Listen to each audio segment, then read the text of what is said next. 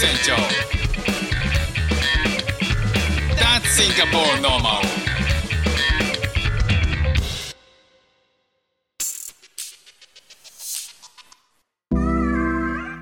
どうも副船長です。シンガポールで4歳と5歳の息子の子育てをしている主婦です。このチャンネルは子育ての話や英語学習の話海外生活で面白いと感じた日本との文化や価値観の違いそこから改めて感じた日本のすごいところなんかをお話ししております。今日が、えー9月の16日金曜日なんですけど9月のですね30日かな、えー9月の末に、えシンガポールではですねフォーミュラー1いわゆる F1 ですねあのものすごい平べったい車が滑走するあのレースあれが開催されるんですよ。シンガポールフォーミュラー1っていうことなんですけどでそれについてちょっとお話ししたいなと思います。これフォーミュラー1、えーシンガポールで開催されたのはえっ、と2010 2008年からですね。えーこれが世界初のナイトレースということで結構注目をされていて、えー今年開催されるっていうこともあってまたあの F1 ファンからは注目されてるんですけど、まあ、F1 ファンのみならず結構シンガポールにそのタイミングで旅行にあえて合わせてくるっていう、えー F1 ファンっていうほどのことでもないけど見に行きたいっていう人結構いるんですよね。僕実際日本にいる時もそのシンガポール F1 っていうのは、えー知ってて、えー何人かシンガポールの F1 を見るためにその時期にシンガポールに行ったっていう、えー知り合いもいたりします。えーこの世界初のナイトレースっていうことなんですけど、まあ、どんな場所でやるかっていうとシンガポールの中心地これあのマリーナ湾岸地域、まあ、マリーナ・ベイサンズっていうねあのホテルがありますけどその辺りで、えー行われるレースなんですね。でそこに特設で、えー設置されたコース。で半時計回りの約5キロの市街地サーキット、まあ、これがマリーナ・ベイサーキットマリーナベイストリートサーキットって呼ばれるらしいんですけどそこで開催されるということなんですね。まあ基本的にはこう日本でね、えー開催されるレースもそうですし他の国で開催される F1 っていうのは、まあ、基本サーキットが専用のサーキットがあってそこで走るっていうのは普通なんですけどシンガポールでこれが珍しいのが思いっきり市街地なんですよね。でこう東京で言うとどうだろうな、えー丸の内いや六本木の、えー欅坂を F1 カーが滑走するっていう感じなんですよね。まあ、横浜とかだったらもうちょっと分かりやすいかな。えー海沿いの赤レンガ倉庫あたりをもうビュンビュン、えー F1 カーが走るっていうねあの赤レンガ倉庫の前を、えー猛スピードで F1 が駆け抜けるっていうような感じですかね。まあ、そんな感じのその市街地を走るレースっていうことなんですよ。でこの F1 レースを中心としてこの実はさまざまなイベントが同時開催されるっていうこともままたこうシンガポールの F1 レースの特徴ということで、えーなんかシンガポールがすごいのがその F1 のレースが開催されるその会場っていうのが市街地なんでその近隣のえーっとなんかこういろいろ催し物が開催されるステージとかっていうのがまたくさんあってそういうところにめちゃくちゃアクセスがいいんですよね。で、えー F1 見た人がその地域のあの周辺で開催されるイベントにまで参加してあの前後かな約10日間の祝祭っていうのが催されるんですって。要はレース関連イベントとしてなんかエキスポみたいな感じなんですかね。なんかそれがグランプリシーズンシンガポールっていう風に呼ばれるんですよ。なのでこうレースだけじゃなくてそのレースは3日間だったかな。2日か3日なんですけど、えーその10日間分がシンガポールグランプリを楽しむためのこうシーズンっていう位置づけになってるんですよ。で観光客っていうのがどのくらいかっていうと、えーそのちょっと前の数字なんですけど延べで55万人以上っていうことで、えーそれが国内外から、えー参加して訪れてると。でモナコグランプリっていうのも F1 で結構有名なグランプリがあってそれが観光客誘致の目玉とされてるんですよね。まあ、観光地で開催されるっていうことなんでこれも同じく観光客目的で開催されるグランプリなんですけどそっちの経済効果は、えー毎年、えっとあ違うかこのシンガポールの、えーグランプリ F1 グランプリの経済効果は毎年1億4000万から1億5000万シンガポールドルっていうことで、まあ、日本円で約、えーまあ、日本円もね今シンガポールとほぼ同じぐらいの1ドル1円100円ぐらいになっちゃってますんで、え1億あ140億ぐらいですかね。がもたらされるっていうことなんですよね。ものすごい規模のイベントになってるわけなんですね。で F1 の人気の中心地であるのがヨーロッパなんですけど、えーここに合わせて、えーここのテレビ放送に合わせて実はナイトレースになっている。で時間で言うとえっ、とね9時8時とか9時なんですよ。めちゃめちゃ遅いですよ。でその時間にナイトレースっていうことで、えーまあ、日本もねこうワールドカップとか開催する時とかオリンピックとかでも結構言われましたもんね。そのアメリカでテレビ放送することを考えた時に昼までや昼の、えーこう国書の中でやるっていうことになりましたもんね、まあ、そういうことで、えーナイトレースになってるで開催費用これ面白いのが実はこれ開催費用この F1 のイベントの開催費用のなんと60%をシンガポール政府が負担してるっていうんですよね。なかなか珍しい。ものすごいこうシンガポールの力の入れようが分かりますよね。で、えー契約自体がこれ実は2008年から2019年までシンガポールが開催されるっていう契約をしてたらしいんですよで、えっと、パンデミックによって2年間中断してたんですけど、えー今年から2028年までの 7, 7年間延長を決めたっていうことでもう半端ないですよねあの F1 への気持ちの入れようが。だから、えっと10そうすると10年間、ま、中2年間空白ありますけど10年間シンガポールは F1 を開催し続けているし続けるっていうことになるんですよね。でこの政府がこれだけお金を出すっていうことは、えーどういうそれだけねこう政府が、えー総勢力であの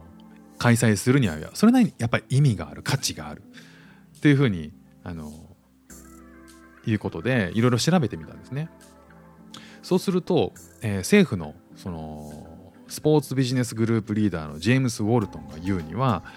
シンガポールには F1 が望む全てがありますと言ってるんですよね。なかなか強気な発言ですけど、まあ、どういうことか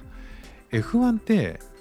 まあ、結構マニアックなスポーツって思われがちなんですけど、まあ、ヨーロッパでは結構メジャーな、えー注目度の高いスポーツって言われてて実際あのどういう場所で開催されるか例えばモナコだったらものすごいこうなんかリゾート地でなんかその F1 自体を楽しむっていう車が走るのを楽しむっていうのもあるしどんな場所を走るかっていうのがものすごくこうこう景観が変わってかつその景観のすごすごい景観の中で走るっていうことの凄さを世界にアピールできるっていう役割があるらしいんですよね。でシンガポールはどういうどういう場所を、えー世界にアピールできるか F1 を通してアピールできるかっていうとまず安全安心な開催地であること。ということと著名なランドマークがあるコース、まあ、つまりこうマリーナ・ベイ・サンズっていうこう3本のビルがあってその上にサーフボードがあるようなあの有名なホテルがあるんですけどその前を滑走するんですよね。あとマーライオンのすぐ横。を滑走するっていうことでまあランドマークとしてはかなり分かりやすいんですよね。シンボリックな場所。で世界的な名声を誇るホテルとかレストランがあること。まあとにかくねシンガポールいろいろ高級ホテルがあって、まあ、地元の人はほぼ泊まらないっていう、まあ、僕も含め泊まったことないですけど、えー高いホテルたくさんあるんですよね。あとは空港から、えーその近隣のホテルからコースこのコースまでっていうのが大体2 3 0分で着いちゃうっていうめちゃくちゃ立地がいいんですよね。だからもうその感染のためにシンガポールに入国したらもうその足でタクシーに乗ったら30分40分で30 20分30分で着いちゃうっていうね。めちゃめちゃ立地がいいんですよ。あと地元の富裕層がの感染とかビジネスの拠点として、えー確固たるステータスを誇示できるっていう。あとはこう政府が全面協力することでこうビジネスのしやすさをアピールするっていう、まあ、こういったことができることでこう世界中のそのテレビを見ている人もそうだし呼び込む人もそうだしシンガポールの美しさとか活気とか魅力を伝えることに寄与してるっていうふうに、まあ、この、えー、ビジネスグループリーダーの、方はおっしゃっているようです。でシンガポールはビジネスの拠点として実際あらゆる国が拠点を置いてるんですよ。で例えばこう外資あの金融系国内の金融も海外の金融も結構強かったりとかあとはねあの Google もそうですしダイソンとかもシンガポールアジア統括の拠点を置いてますしねまあ何にしても法人税が安いとかっていうことで、えー、海外の富裕層は、まあ、集まりやすいですよねあとはあの高級ホテルとかもあるしたくさんあるしショッピングもたくさん、できるしカジノもありますね。でまあこういったことっていうのは富裕層大好きですよね。だからシンガポールにそういった富裕層外国のお金を持った富裕層っていうのがシンガポールに住みたいと思う。で結構住んでくるんですよ。富裕層めちゃくちゃ多いんですよねシンガポール。で、えーまあ、そういう人たちがね超高級会社を乗り乗ってバーンって過ぎるところを僕は指くわえて見てるだけなんですけどもであとは海外からのえー、お金持ちもそうですしビジネスの拠点としての使いやすさがあるんでそういったアジア統括を置きやすいっていうのがありますね。またそういったこうマリーナ・ベイ・サンズとかもうそういうエリアってめちゃくちゃ高層ビルできれっぴやかなあの綺麗なビルが立ち並んでるんですけどプラス張り巡らされた交通機関っていうのもあって、えー、あとは抜群の治安の良さっていうのが、えー、あるんですよねシンガポール。ね、ということでこう呼び込みたいのが法人だったり富裕層っていうのを呼び込みやすくするような、えー、都市デザインになっているっていうことが言えるんですね。で、えっ、ー、とじゃあテレビ中継だったらまあ見やすいけど実際見に来る人っているの？っていうことなんですけど F1 のチケットって実際高いんですよね。でなんか聞くところによると50万円とかザラなんですって。その観戦チケットとして。でしかもその見に来るには渡航費も必要なんでまあ半端ない額が必要なんですよね。こう F1 を観戦しに来るっていうことは。ですけどねその富裕層にとっちゃ安いんですよ。その金額も世界の富裕層にしてみたらもう全然なんかプライベートジェットで来ちゃうみたいな人たちばっばっかりもないけど そういう人たちも多いと思うんででなのでこう来る人ってのはあの、ま、たくさんいるし実際にチケット結構売れちゃうんですよね。でえっ、ー、とそのある調査をねシンガポール政府の依頼でボストンコンサルティングっていうあのコンサルティング会社が調査したんですね2012年そうするとその富裕層たちがどういう影響を受けてるかっていうことなんですけどレースをテレビ観戦した富裕層の10%が今後シンガポールを訪れる可能性が高いって回答してる。あとこう富裕層の30から40%がレース観戦後にシンガポールに対する印象とかが認識が向上したっていうふうに言ってるんですって。まあ、これはあのレースに限らずこの 10, 10, 日間の、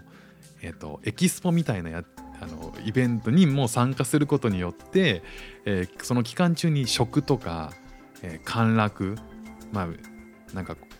えーと、夜遊びに行ったりカジノに行ったりとかっていう歓楽とかあとショッピングとか歴史とか文化までいろんなものに触れて堪能できるからっていうことらしいんですよね。だからこう来ることによってシンガポール車を見に来てるのにシンガポール全部知っちゃうみたいな。でお金も落とすみたいな。すごいイベントなんですよね。だから、えーと、さっきのその方が言うにはさっきの方ってもう名前忘れてましたけど今日シンガポールグランプリと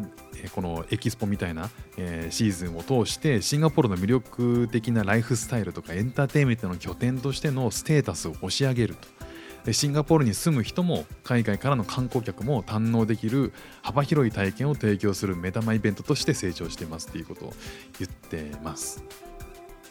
で実際すごいのがこの観光収入だけではなくていろんな効果をもたらしてるっていうことなんですよね。例えばこれって街中を走るんで実際今街中にちょっと行ってみるともう結構舗装されて、えーと、道路の両サイドあの横に観客席みたいなのが設けられたりとかしていろいろ工事真っ只中なんですけどそういう道路封鎖とかあとはチケットの管理とかっていうものもビジネスとして必要じゃないですか。それを地元の企業が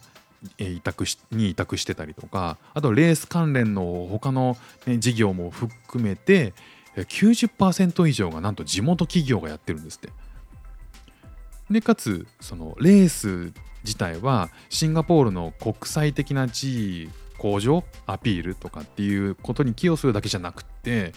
あの地元の企業がそうやってこうアピールしてその実力っていうのを世界に発信する機会になると。要は来た外国人たちが、えー、こんなあの素晴らしいオーガナイズをしてるのは全部シンガポールの企業なのかこのランプはどこのなんだみたいなとかこの工事はどこがやったみたいなっていうのを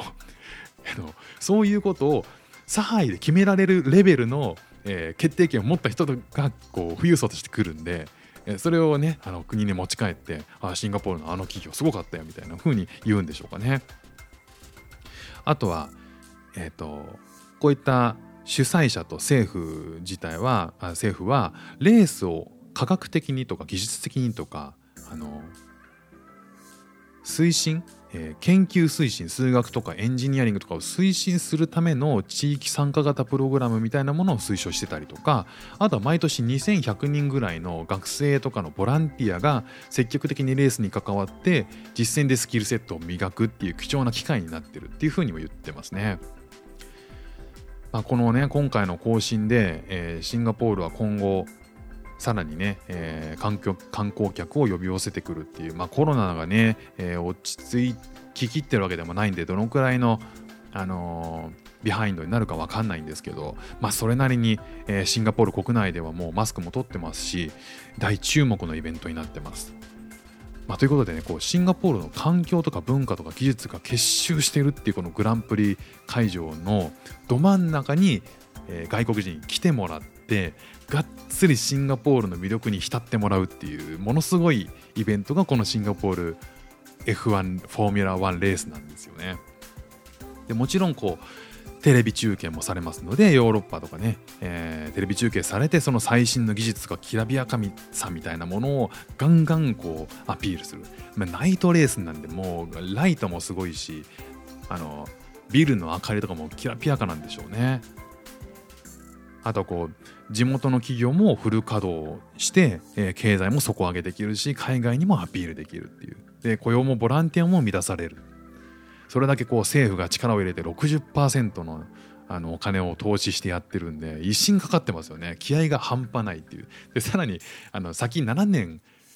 やるって決めてるんでもうすごいですよね。長期戦で気合半端ないですよね。でもちろん地元の人もめちゃくちゃ盛り上がるらしいですあの外国人がたくさんその辺に、観光客として来るんで地元のそういうそういう商売も盛り上がりますし地元の人たち自体も観光にあ観光じゃないやその見に行ったりとかするっていうこともあるらしいんでもうなんかシンガポール上げて盛り上がるっていうことらしいんですよね。いやこれがねこうシンガポールが見せるこう世界へのプレゼンスを高めるためのもう全勢力を挙げた元気玉みたいなね